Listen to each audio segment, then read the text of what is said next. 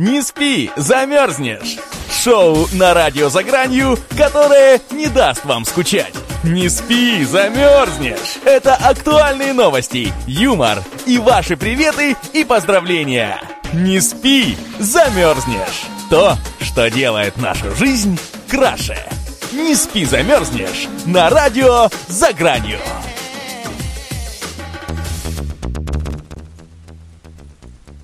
Добрый вечер. Сегодня 16 октября 2015 год, пятница, 20.00 по Москве. Рада приветствовать вас, мои дорогие радиослушатели на волне первого эзотерического радио «За гранью». Это программа «Не спи, замерзнешь». У микрофона Марина Миль и... И я, а ты думаешь, у нас... ну, как Да, Максим Харчага. Хороший, верно. Да, также напоминаем, что у нашей станции есть сайт ЭЗФМ и группа ВКонтакте по адресу vk.com слэш радио ЭЗФМ. И мы очень ждем ваших вопросов и мнений, часть которых прозвучит у нас в эфире. И сегодня, как и всегда по пятницам, у нас в гостях новый владелец канала на Ютубе, зовут которого Антон Степанов. Привет, Антон. Расскажи нам, пожалуйста, немного о том, какой тематике посвящен канал и о себе вообще, в принципе, чуть-чуть. Всем привет! Мой канал, э, основная его тематика это велосипеды, то есть велосипеды всех видов и проявлений. Все начиналось с экстремальных, поскольку это мой основной профиль. Стрит, дерт, парк. Там же рядом дружит через дорогу BMX тематика. Э, Потом через некоторое время я расширил кругозор и начал рассказывать о кросс-контрийных велосипедах. Ну, это вот самые обычные банальные горники, о которых все говорят. Вообще, вот современный велосипед у всех ассоциируется именно с горным. Там же у меня и экстрим другого рода, то есть фрирайд и downhill. Это когда на велосипедах несутся на огромных скоростях по всяким злым э, трассам. Там скорость чуть ли не до 60 км в час может достигнута быть на велосипеде. А это очень стрёмно, я вам скажу. И рельеф там отнюдь не прямой асфальт, а корни, камни. В общем, настоящая жесть. Мне очень понравилось. Жалко, что я еще себе такой велосипед не купил. Рассказывал немножко о шоссейных велосипедах, о всяких модных фиксит-гирах. Делаю обзоры на практически все актуальные компоненты, ну, запчасти. Велосипед это достаточно сложная штука, и тюнинга в нем столько же, сколько и в автомобильной тематике, просто бесконечное количество. Плюс затрагиваю какие-то философские темы, потому что у меня достаточно разносторонняя аудитория, и в эти 50 тысяч человек, которые там на канале у меня присутствуют, умещаются люди от 13 до там, 60 с чем-то лет, и, соответственно, можно позволить себе говорить на какие-то философские темы, давать жизненные советы, например, там, пропаганду э, некурения, там, здорового образа жизни, э, просто какие-то жизненные сложные вопросы разбирать, помогать, в общем, э, детям и не только детям э, не заблудиться в этом всем. Это очень здорово, что твой канал не, не закрыт в одной рамке, да, велосипедной тематике, что он э, параллельно э, как-то борется с проблемами, которые есть в нашем обществе. Но тебя, я, я думаю, можно не спрашивать, почему ты выбрал именно эту тематику. Ты, наверное, сам велосипедист, сам катаешься много. Да, конечно. Вообще с велосипедом э, история очень интересная и эзотерическая. Ну, не то, что эзотерическая, мистическая. У меня в детстве был школьник или аист, я уж не помню точно. В общем, маленький, плохой. Но велосипед этот заполнял мою жизнь летом. Я уезжал из города на дачу на три месяца. И там было э, две, э, два вида деятельности. Это компьютерные игры на приставках, там Sega, э, Dendy, потом Sony PlayStation первая. И в качестве э, альтернативного времяпрепровождения было катание на велосипеде. Ну, как всегда, едешь себе, там воображаешь что-то, что ты там где-то гоняешься, где-то еще что-то делаешь. В общем, жизнь обычного ребенка. Но вокруг ты видишь детей из более обеспеченных семей, у них там велосипеды со скоростями, тебе этого хочется, этого не может, и потом, в конце концов, когда из ребенка ты становишься хотя бы каким-то зарабатывающим деньги юношей, ты вспоминаешь про свою мечту и можешь себе позволить велосипед. Что я, собственно, и сделал в 18 лет. Я купил себе первый маунтинбайк, ну, горный велосипед. И, если честно, я не хотел покупать сильно горный. Я хотел туристический велик, чтобы ездить в походы. У меня какие-то такие странные были мечты. Я никак не думал о том, что я буду заниматься трюками, и уж тем более о том, что я буду какой-то видеоканал про это все вести. я, в принципе, вообще в тот момент, 18 лет, не знал, чего я хочу от жизни. И поэтому я часто стараюсь на своем канале дать какие-то точные или хотя бы около точные советы для молодежи, как не попасть в сложную ситуацию, связанную именно с образованием. Потому что это очень сложная тема, и сейчас образование стремительно теряет свою такую вот дико бешеную актуальность, которую оно имело буквально там 10 лет назад. И родители, которые не успевают перестроиться, дают детям неверные советы. Поскольку дети больше сейчас смотрят интернет и впитывают информацию откуда-то, из людей, от людей, которые э, занимаются чем-то общим с ними, ну так всегда было. Дети обычно всегда охотнее слушают сверстников или чуть более старших ребят, чем родителей. Это психология. Вот я стараюсь сказать им не просто, что там высшее образование это плохо или хорошо, а дать аргументированные советы, чтобы э, помочь ребятам найти себя. И вот как бы велосипед, он по сути, вывел меня как будто бы из такого густого жизненного тумана, когда ты не знаешь, что ты хочешь, учишься. Я учился тогда в колледже или уже в ПТУ, я не помню точно. Но, в общем, ничего мое образование мне в будущем не сулило хорошего, никаких там денег, ничего, в принципе, того, что нужно для комфортной жизни, не было. Плюс была куча нездоровых э, э, привычек, как это модно говорить, хотя на самом деле это не привычки, а самые настоящие зависимости, в очень тяжелых формах, э, имеется в виду курение, э, табакокурение и употребление алкогольных напитков. И велосипед вытащил меня из этого всего. Плюс вытащил из э, компьютерных игр. Прямо вот три напасти было, которые держали и держат очень многих людей на месте. Я не говорю, что компьютерные игры это прямо таки жесть, как плохо. Но это не очень хорошо, когда в мире э, мир гораздо интереснее, чем э, жизнь перед монитором, я вот так скажу. Всего вот. хорошо в меру, да. когда у тебя всего по чуть-чуть, и ты можешь там, допустим, часок поиграть и там выместить свою злобу накопившуюся, да, на кого-нибудь в, какой-нибудь стрелялке, да, а в основном, конечно, нужно время тратить э, в реальной жизни, в этом я тебя полностью абсолютно поддерживаю, и относительно себя могу сказать, что меня также спасли ролики в свое время от, э, от бездумной траты времени дома, там за компьютером, да. Такие активные виды спорта, это здорово, конечно. Да, да, да, да, именно так и происходит. И плюс э, вредные привычки, наркотические зависимости, как это ни называй, несовместимы со спортом. Если ты горишь своей спортивной страстью, как я загорелся велосипедом, сначала просто катание, а потом я начал переделывать свой контрийник в трюковый велосипед, и, соответственно, трюки требуют от тебя очень хорошей физической подготовки. А ее априори не будет, если ты никакой, если ты все выходные проводишь перед компьютером, а каждый будний день прикладываешься там к пиву и к сигарете. И как-то так за полтора-два года я прошел через, так сказать, все стадии отказа осознанного от всех этих привычек, болезней и прочего, и стал и физически более крепким, и душевно более крепким. Наконец-то смог посмотреть на этот мир ну, не через такой густой туман, как смотрел до этого, и понял, чем я хочу, в принципе, по жизни заниматься. И вот как-то вот это вот здоровый образ жизни, как вот говорят, в здоровом теле здоровый дух, это, собственно, ну, банально, кровь лучше циркулирует по телу, лучше попадает в голову, соответственно, мозг лучше работает, и время освобождается для того, чтобы почитать что-то, а не тупо посидеть перед монитором. И как бы это несколько факторов, которые двигают тебя вперед, и они, собственно, привели меня к пониманию того, что я работать по профессии не хочу и не буду. А профессия у меня электрогазосварщик – есть у меня среднее специальное образование. Никаких университетов я не заканчивал. Была попытка поступить в кино и телевидение в Санкт-Петербурге, в КИТ, на киносценариста. Вот. Но она завершилась ничем. Если интересно, могу рассказать почему. Слушай, в любом случае, если даже у тебя не окажется работы и, и не будет доступа к интернету, то твоя специальность поможет тебе уехать во Вьетнам и варить там рамы для великов, правильно?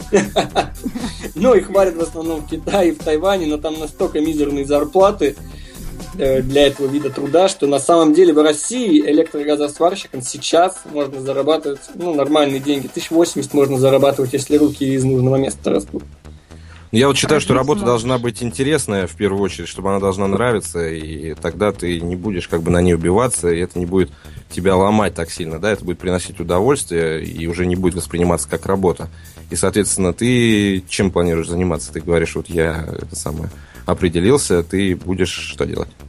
Я тогда 18 лет решил, что я буду писателем. У меня я обнаружил эту мечту в своих детских воспоминаниях. Я анализировал долго, там, вспоминал, что у меня было в детстве. Ну, корни же всегда оттуда идут, из детства. Я Конечно. вспомнил, вспомнил и понял то, что я хочу быть писателем. Но это достаточно странно для парня там 18 лет, который проходит практику на заводе, хотеть быть писателем. Ну, да, и очень... который любит велосипеды и горит ими. Да, и который горит еще и велосипедами. Я не особо посвящал своих коллег или однокашников свои задумки, естественно. Вот. И судьбоносным событием было не только чтение книг, и в том числе тех, которые дают какие-то практические советы по писательскому мастерству. А я очень любил прогуливать. Вот это, конечно, печальная правда, но это следствие того, что ты учишься не на своей профессии, когда ты прогуливаешь. Я много прогуливал учебу, и каждый раз нужно было приносить объяснительные якобы от родителей. Естественно, все объяснительные я писал сам. Сначала от имени родителей, а после исполнения 18 лет от собственного имени просто объяснял, почему меня не было. Первый писательский опыт. Да, да, именно так и произошло. А одно, одна из этих объяснительных записок была на Э, Была опубликована потом в журнале, да, и, и выдвинута на премию, это сам поэт года. К сожалению, так далеко она не пошла, но я попал с ней на литературный конкурс, где взял первое или второе место. С объяснительной? С объяснительной, да. С ума сойти. А ты можешь нам ее зачитать? Э, зачитать не смогу, к сожалению, даже не знаю, где оригинал. У меня дома только какая-то фотография осталась с того выступления. Если честно, было очень волнительно. Там э, был конкурс, по-моему, имени Льва Толстого или что-то в таком духе. Вот. И я полностью вымышл... Вым... Блин, придумал, полностью придумал то, как я якобы ходил в железнодорожный музей, и как будто бы я хотел стать когда-то машинистом. В общем, там была просто фантастика чистой воды, но эта фантастика понравилась и моему мастеру, ну, которому, собственно, была адресована объяснительная. Затем она попала учителю литературы, преподавателю. Потом, как бы, вместо того, чтобы отчислить меня за многочисленные прогулы, меня позвали доработать немножко ее и выдвинуть на конкурс. И после этого я думаю, черт, вот первый знак. Первый знак о том, что я на правильном... Что ты не газосварщик, да, на самом деле, а писатель. Да, да, На да, самом да. деле учитель, ну, вот твои преподаватели, они очень здорово поступили, и без их так, вот подобного рода поступков э, ты бы не осознал, да, что тебе это, что тебе это дано вообще природой. Да, наверное, осознал бы, просто не было бы такого жирного приятного знака. Это как вот как 100 рублей найти на дороге. Очень вдохновляет. Я Антон, вот нашел знаешь, эти жирные а, знаешь, что мне еще интересно? Но к тому, чтобы прийти, э, что ты писатель, да, к этой мысли, а, нужно же все равно иметь какую-то базу. Мне вот интересно, какие ты читал книги в детстве и что сейчас читаешь. Э, что это там, например, это научные там а, книги, труды или технические тебе нужны, которые там для того же Ютуба, да, для того, чтобы делать контент. Или, может быть, ты классику не забываешь и находишь на нее время. Вот э, расскажи нам про книги.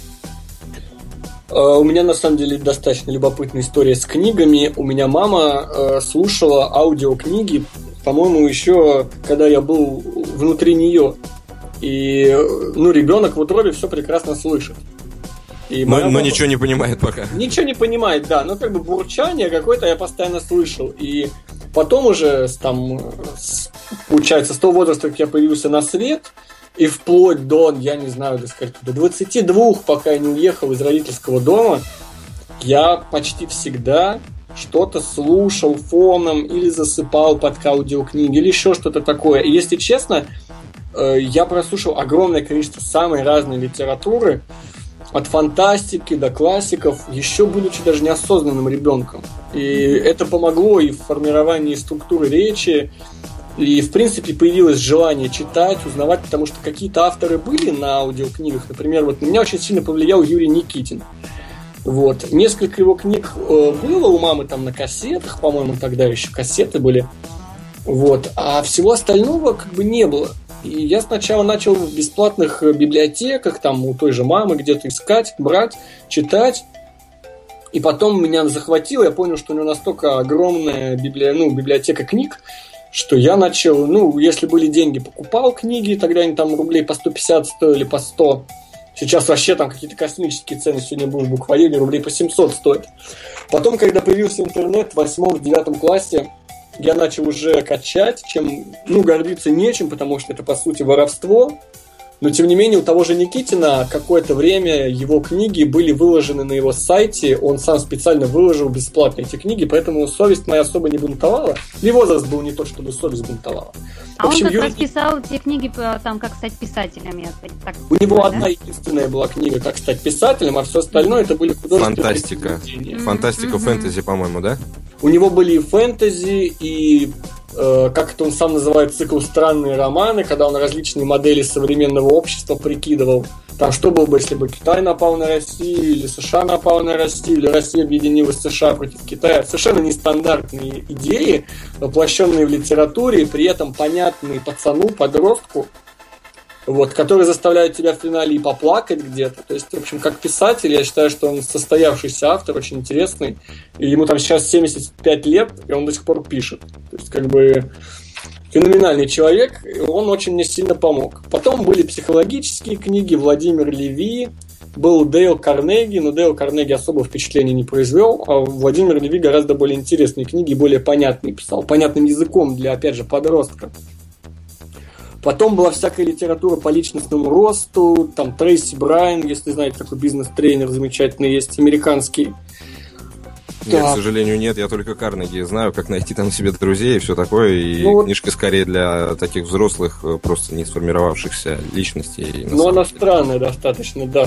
Ты достаточно быстро понимаешь, что она ну, настолько неискренняя, как бы быть вот этим вот фальшивым, улыбающимся человеком, который звонит тебе в дверь и с улыбкой на лице, применяя всякие просто отвратительные психологические уловки, пытается продать тебе за 5000 рублей набор ножей, которые тебе не нужны. Ну, это отвратительно, если честно, и таких людей видно сразу. Как, ну, вот когда с тобой человек общается и пытается применять психологические штучки, mm-hmm. и он низко. Это видно сразу, и хочется сказать ему, отстань, пожалуйста, от меня, иди своей дорогой. Чувак. Да это нечто вроде начального нейролингвистического программирования, да, которое, ну, просто не, не заходя вглубь, и я вот тоже таких людей очень чувствую, и чаще всего это бывает, когда люди не намеренно хотят, да, тебя на что-то спрограммировать, а когда у них есть такая установка, вот, например, в банках, да, сотрудники, они им сказали... Намеренно. Да, конечно. Им э, начальство сказало, вы должны улыбаться э, всем клиентам абсолютно. И вот я захожу в банк, мне девушка улыбается, и я вижу, как улыбка это натянута, как мне становится мерзко, и я ей просто сочувствую. Я говорю, девушка, как же я вам, вот, да, действительно сочувствую, потому что я вижу, что вы не хотите улыбаться, но вам приходится это делать. А подобные вещи, они, конечно, должны быть очень, очень искренними всегда. Это же все-таки общение между двумя людьми. Да, да, абсолютно верно. Ну, не всегда, конечно, удается прочитать человека. И, в принципе, э, чем больше ты живешь в таком в приятном мире, в окружении приятных, комфортных людей, относительно тебя понимающих, тем меньше ты ждешь, в принципе, от мира э, таких вот подножек и таких вот персонажей неинтересных. И чаще всего они исчезают полностью из жизни, но время от времени появляются, конечно. Вот, например, я недавно машину менял, и, к сожалению, купил тачку с дефектами, и эти дефекты были тщательно скрыты, не просто обычно, как люди делают. Вот я, например, когда машину продаю, я полностью все выкладываю человеку, все, что есть в тачке. Так делают не все. Я вот тоже действительно так же продавал. Я все абсолютно, все, что сам знал, все абсолютно тоже показывал, да, где что, где какой слой краски, какая страна у меня крашена, так действительно было, да. Но ты покупал с рук или, или рук, в да. салоне? Я еще не столько зарабатываю, чтобы пойти в салон и купить там BMW. Нет, ну бывают всякие, не, ну бывают поддержанные всякие салоны с э, владельцами Средней Азии, скажем так. Салоны прилично накручивают и очень тщательно скрывают недостатки, скручивают пробеги. В общем, это еще одно сообщество людей, зарабатывающих на воздухе, в принципе перепродающих э, то, что и так само продастся. То, в общем, к этому это автомобильная тема. Я думаю, дебри лезть пока еще не стоит. Но суть в том, что бывают такие люди попадаются. И, и еще одна книга очень важная, которая тоже очень сильно изменила мою жизнь, там вот в те же 18-19 лет, это был Вадим Зеланд «Трансерфинг реальности». О, я читал, читал. Говорят, кстати, что он э, собрал всю свою концепцию вот этой вот книги из разных других течений, просто скомпоновал как бы. Очень может быть, но скомпоновано настолько офигенно грамотно, что ты понимаешь, и начинаешь применять. Жизнь меняется. Ты это замечаешь? Да-да-да, я тоже 18 лет это дело читал, когда тогда еще были только вот 7 вот этих ступеней, 7 маленьких книжек, да? Да, да, да, да, книжки.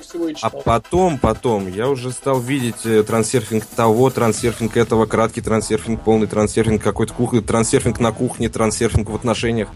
Пошла вот эта вот уже волна, короче, книг, по-моему, уже это просто ну, человек деньги зарабатывает уже, как можно. Ну, в этом нельзя никого винить. Я, например, читал апокриптический трансерфинг, у него есть книжка.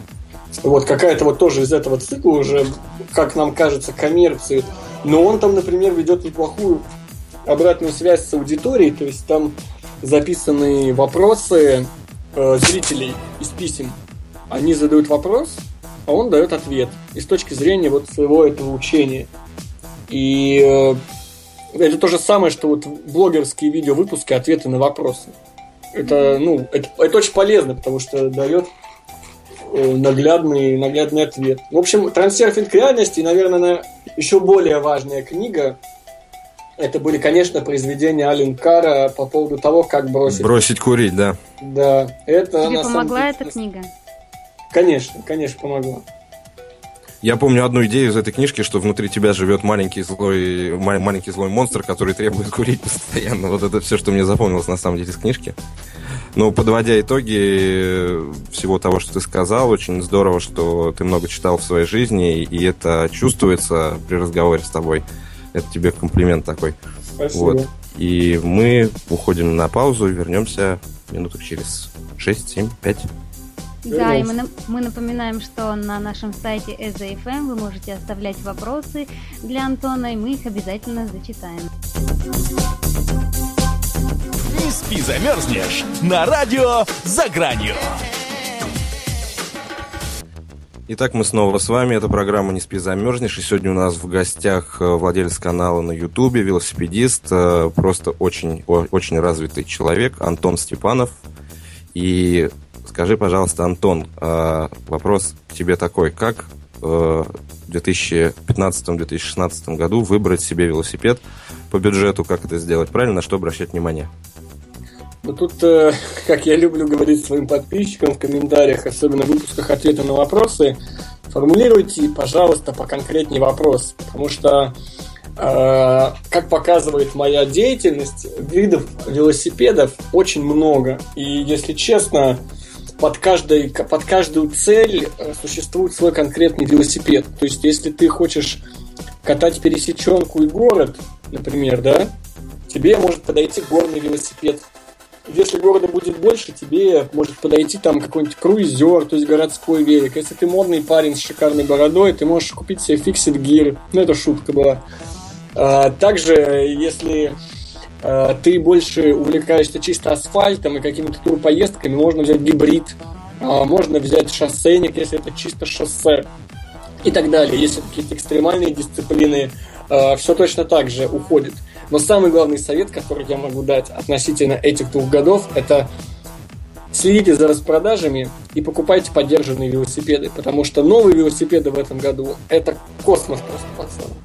Да, да, да, да, да. И э, как вот мы всегда, ну то есть подводя резюме, мы вот тоже продавцы велосипедов говорим обычно всегда первым вопросом спрашиваем, что вы будете на велосипеде делать. То есть э, определитесь в первую очередь, где вы будете кататься, как будете кататься, и со своим бюджетом обязательно, потому что от, от, э, от цены, от которой вы будете отталкиваться, очень зависит и бренд велосипеда, и, в общем-то, его специфика тоже. Ну вот э, про специфику у нас вопрос есть от пользователя Бренди э, с нашего сайта eza.fm эм из чата. Звучит он так. Антон, какой должен быть велосипед для 4X? 4X, э, для тех, кто не знает, я вам скажу, это фокросс, то есть гонки. Кольцевая гонка по определенной трассе на время, где 4 райдера соревнуются друг с другом. Кто приедет первым, ну и, соответственно, кто быстрее в абсолюте. Среди там других таких же проехавших. Гоночный велосипед, а, особенно для 4X, подразумевает под собой, во-первых, 26 э, колеса, если это маунтинбайк. Если это BMX, то, соответственно, 20 потому что бывают BMX гонки, Фокросс, там BMX э, Racing называется. и бывает именно фокросс. Это... это на пересеченке или на асфальте, чтобы мы понимали? Это, это пересеченка, конечно. Ага. Это круговая трасса, на которой есть спуски, на которой есть какие-то прямые участки, контур-уклоны, то есть езда практически по вертикальным каким-то отрезкам, стенам. Там даже бывают специально поставлены какие-то деревянные настилы. Там трамплины, то есть ты обязательно будешь лететь, тебе нужно уметь прыгать, приземляться плавно, при этом не теряя скорость. И силового контакта там нету. То есть э, людей выжимать плечами, ногами нельзя. Вот. И велосипед для гонок это 26 колеса 26 дюймов. Это, соответственно, э, сейчас это либо средней длины передний треугольник велосипеда, либо короткий, чтобы велосипед можно было резко дергать. А перья, как правило, средней длины. Э, это сделано для того, чтобы велосипед в воздухе стабильно управлялся, не дергался. И угол рулевой колонки от 69 градусов и там вплоть до 67,5 может быть может дойти. Э, если вы не понимаете, о чем я говорю, это тот угол, под которым вилка велосипеда, то есть передний амортизатор, смотрит в землю. Вот та цифра, которую я сказал, это как э, на машине, на амортизаторах угол кастера. Но опять же, тоже плохое сравнение. Э, чем больше эта цифра, тем вилка смотрит под более прямым углом к поверхности, и, соответственно, тем больше вероятность перевернуться через руль при каком-то крутом вираже. А когда угол уходит там от 75 градусов в сторону 68, наоборот, вилка, она как бы целится вперед. Она идет под таким мягким углом, благодаря чему вы можете э, на большой скорости очень сильно закладывать велосипед в поворотах и вас не сорвет. Вот это основная особенность. То есть э, я правильно понимаю, что специальных велосипедов для этой дисциплины не выпускается, как для даунхилла, например? Есть Нет, выпускается. Вот я как раз-таки описал э, начальные, так сказать, несколько фраз о геометрии этого велосипеда. На самом деле это, э, э, по-моему, даже сейчас это может быть и олимпийский уже вид спорта. В общем, это элитные соревнования, и для этого выпускается очень большое количество велосипедов. Э, просто многие часто пытаются совместить геометрию фокросс велосипеда с дертовым, а они разные. Вертовый велосипед, он для трюков, он предполагает одну передачу, там один тормоз, только задний, там э, не нужны скорости, там э, э, нужен более короткий задний треугольник и наоборот более длинный передний. А, в, целом, так, а, а в целом геометрия рамы похожа на дертовый велосипед? Немножко похожа, но только немножко. На самом деле, если вы хотите гонять хорошо 4X фокросс, вам нужен отдельный велосипед. Если вы хотите хорошо прыгать дерт, вам нужен другой велосипед. Также еще один из важных факторов фокроссового велосипеда – это заниженная каретка, то есть э, тот узел, где, собственно, находятся шатуны с педалями. Это нужно для того, чтобы сместить центр тяжести к земле. Опять же, это нужно для скоростных поворотов и тех задач, которые стоят перед гонщиками. Угу, понятненько. Вот еще один вопросик у нас от Анатолия Пушкарева. Антон, как по ощущениям Ultimate отличается от Экзостара? О, это на самом деле интересный вопрос. Объясню для тех, кто не знает, что такое Ultimate и Exostar. Ultimate это моя промодель рамы от компании Автор. Я как бы несколько лет назад успешно интегрировался в этот чешский бренд, который производит велосипеды, и прокачал э, их экстремальную линейку велосипедов для стрита, дерта и парка. И у меня была возможность, я не стал ее выпускать, сделать раму собственной геометрии. То есть самому выбрать там угол рулевой колонки, длину переднего треугольника, длину заднего треугольника и все в таком духе. Применить какие-то технические решения, свои знания там технические велосипедные. И я выпустил свою раму, которую назвал Ultimate, потому что аналогов ее геометрии на момент выпуска первых прототипов, первых образцов не было. Ну и сейчас, в принципе, я считаю, что нету. А до этого у них была и есть регулярная рама, которая до этого, до моего ультимейта, позиционировалась как вот рама для тех же видов катания, то есть стрит, дерт и парк э, для 24-дюймовых колес. То есть, по сути, вопрос это чем отличается твоя, твоя программа от, э, от стандартной, правильно? От стандартной, да. Моя программа отличается тем, что она предполагает установку BMX втулки задней, то есть это в, не 135 мм ширины, а 110. Соответственно, более прочная ось 10 мм, стандартная моя 14 мм. Соответственно, можно ставить пеги для того, чтобы скользить по перилам. Плюс отсутствует стандартное крепление для дискового тормоза. Можно поставить только тормоза от BMX, там такие крабики. Потом э, кареточный узел тоже отличается. Каретка находится в нуле, в отличие от экзостара, в котором она в плюсе. Соответственно, велосипед более стабильный. И он очень короткий. Он на сантиметр э, короче спереди и на полтора или на, даже на два сантиметра, на два сантиметра короче сзади. То есть э, все то, что можно было запихать в стандарт маунтинбайка по длинам и при этом не причинить ущерба самому удобству катания, я сделал. Вот этим она отличается. Это как бы максимально удобное соотношение угол углов и длин труб для того, чтобы максимально эффективно делать трюки на маунтинбайке. Слушай, пока я тебя слушал, э, у меня у самого появилось два вопроса. Во-первых,